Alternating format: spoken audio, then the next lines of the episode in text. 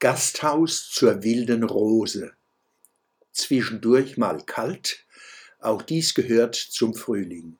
Sobald die Temperaturen wieder anziehen, widmen wir uns unserem Garten umso lieber. Meine Empfehlung für einen Garten, an dem Sie nicht nur Freude haben, sondern auch Vögeln und Insekten Lebensraum bieten. Exakt getrimmter Rasen, so wenig wie möglich. Entgegen anderslautenden Gerüchten gilt, wenig macht so viel Arbeit und stiftet so wenig Nutzen wie Rasen. Er ist ökologisch steril, wird aber in dieser Hinsicht noch von den Gärten des Grauens übertroffen, wo Menschen für viel Geld Edelschotter auflegen oder das bisschen Land ums Haus ganz versiegeln. Das schadet dem Kleinklima und damit auch dem Großen. Es schadet der Umwelt und den Menschen, den Pflanzen und den Tieren. Es gibt Leute, die ihren Garten regelmäßig mit dem Staubsauger pflegen. Dahinter steckt ein bizarres, unreinliches Reinlichkeitsverständnis, dem konsequent Pflanzen, Tiere und die Stille geopfert werden. Mit dem Staubsauger in den Garten auf diese Idee käme ich nicht. Dafür fehlt mir ein Mangel an Intelligenz. Deshalb so viel wie möglich Stauden, Sträucher, Kräuter und blühende Bäume.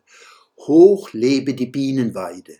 Bienen, Hummeln, Spinnen, Schmetterlinge und Käfer sollten in unseren Gärten Unterschlupf finden und sich laben und vermehren können. Meine Insektenhotels werden von vielen Wildbienen und anderen Engeln des Lichts besucht und belegt. Ihr Summen ist pure Musik. Stundenlang kann man den emsigen Gesellen zuschauen und zuhören.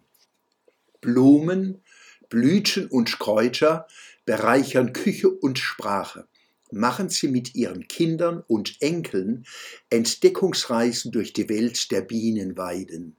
Das Internet kann ihnen gute Dienste leisten, wenn sie sich informieren wollen. Aber danach weg vom Bildschirm. Lernen Sie die Wörter und Bilder auswendig. Nicht alle auf einmal. Wie wäre es mit drei pro Tag oder fünf? Erleben Sie den Wort- und Klangreichtum am Beispiel des Wiesenbärenklau.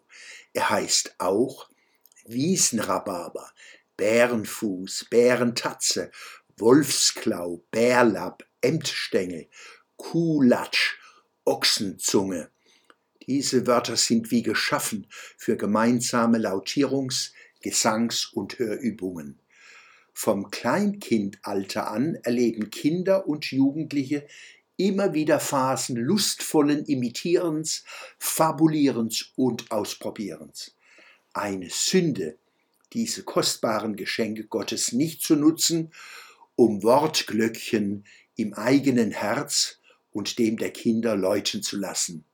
Lassen Sie uns die folgenden wunderbaren Wörter flüstern, lachen und singen.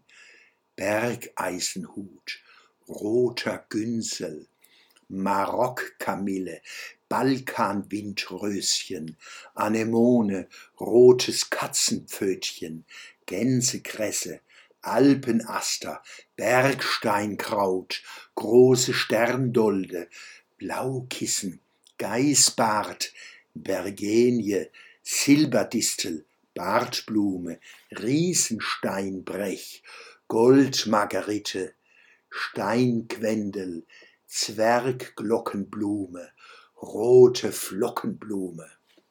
Dies ist nur ein kleiner Anfang. Demnächst kommt noch mehr Klang und Augenlust in meinem Der Schwöbelblock am Samstag.